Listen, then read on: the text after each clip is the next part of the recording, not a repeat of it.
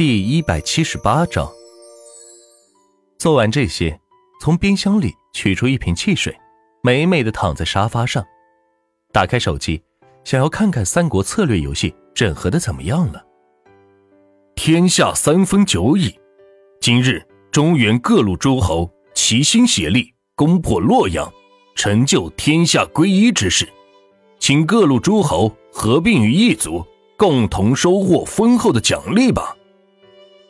刚进入游戏画面，上方就出现了这样一段话。看来各个家族已经被洛阳攻下，下边该合并家族了。无疑，万钱的家族势力是最大的，但是依旧不乏一些小家族各族为阵，散落在各个州郡，没有入群。现在各州郡大小家族加入我族，我会依照个人贡献度予以分配奖励，给各位一个小时时间。届时未入族者灭之。万钱直接在世界频道中喊道：“没想到洛阳已经攻破两天了，依旧是没有达成天下归一。也不知道这些人在想什么？难道不想要奖励了吗？看来还是有些人存在侥幸心理，想要在这最后关头灭了万钱，独享最终的收益，自己做这个区的龙头老大。而对于万钱而言，这些都是痴心妄想。全州郡已经有一半的人加入了自己的家族，现在即使自己不出动，只要一声令下，族员就可以到各个州郡将这些反贼给消灭掉。万军友，只要你答应给我一半的奖励，我就带领兄弟们归降。是啊，你前期付出那么多，现在该领奖励了，你肯定要把所有的奖励都拿走了。没想到居然有人会这么想，以为前期万钱付出了这么多，现在要领奖励了，自然会把所有奖励抽走，不分给他们。不过也算是人之常情，或许有一部分确实会这样做，毕竟辛辛苦苦打下的江山，现在要分红了，自然想要多要一些。但是万钱却不是这样的人，对于万钱而言，这点奖励根本微不足道。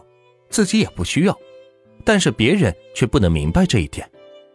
对于这一部分人群，万茜没打算动用武力，只要一句话就可以让这部分人转变想法。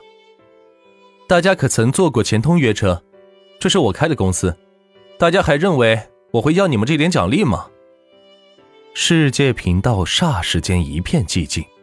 虽然他们在游戏世界中，但平时更多的时间是在现实社会。钱通约车，他们自然知道，几乎所有的有车的司机全部注册了，再加上自己平常上班、外出都会用到这个软件，因为是免费乘车，不用白不用。但下来之后会想想这个公司到底是谁开的，也太豪气了，每个月对司机和乘客的补助就是个天文数字。大家只知道钱通约车的负责人是撒贝。之前还上过新闻，但是不知道公司真正的持有人是谁。今天居然在游戏中听到凉州大佬万金油说钱通约车公司是他开的，感到不可思议。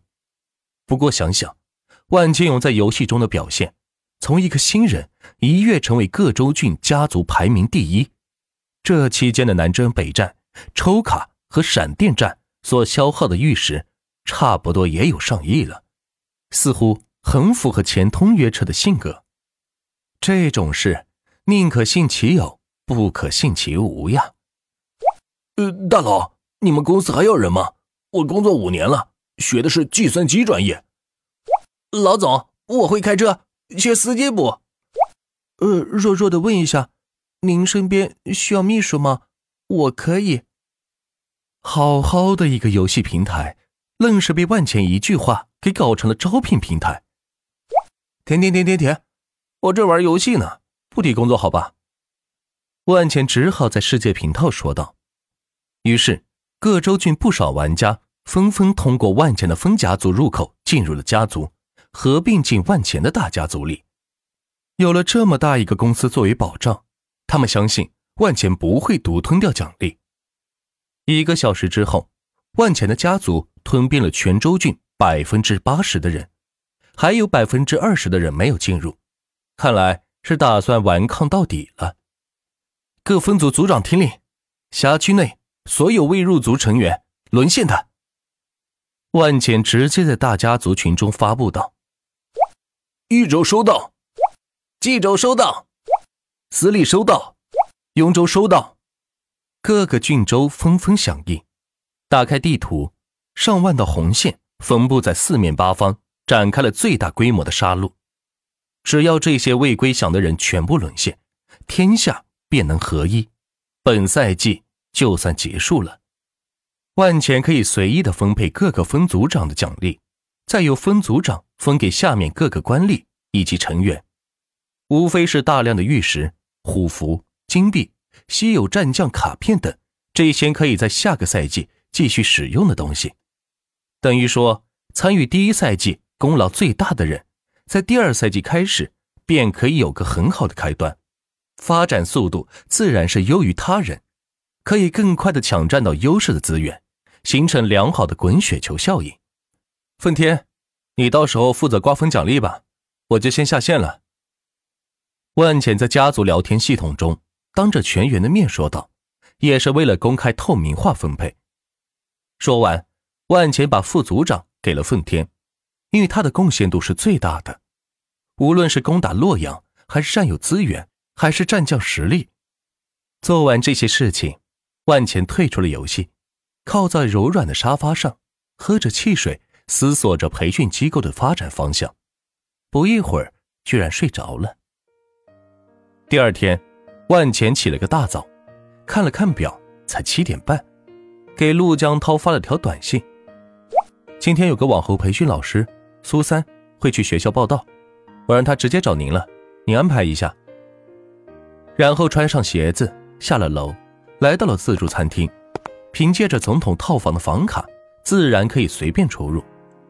打好饭菜，万钱打开金融 APP，找到魔都一家信达师范学校，花了四千亿直接给收购了。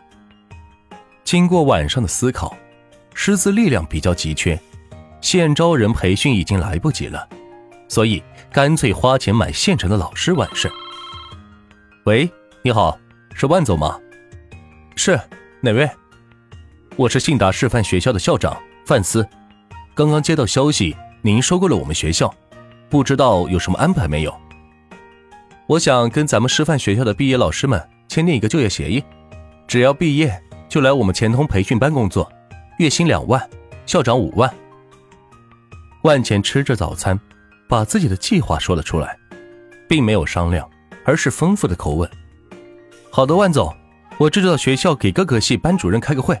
宣布一下这件事情，能保证学校的稳定就业，对我们学校而言，本身也是一件好事情。况且薪资这么高，学生们一定很乐意的。范思在电话那头说道：“那就有劳校长了。”说完挂了电话，继续吃着自己的早餐。坐在旁边的白领，若是知道万钱吃早饭的时间就花出去四千亿收购了一所大学，不知道会作何感想。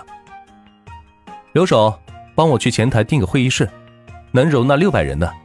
另外，找十个前台客服，给他们每人一万块钱，帮咱们打一些电话。万茜给留守发微信说道：“呃，钱哥，我没那么多钱呀。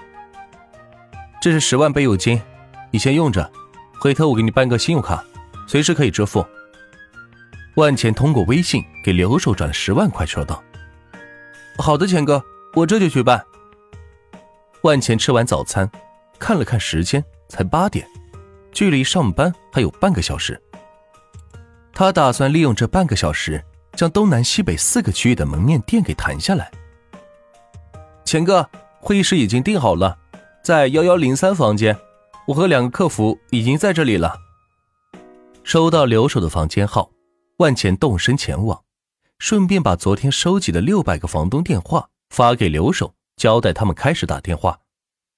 万茜来到会议室，调节好室内温度，便坐到。了办公椅上，打开微信，找到。钱通事业群，发消息道。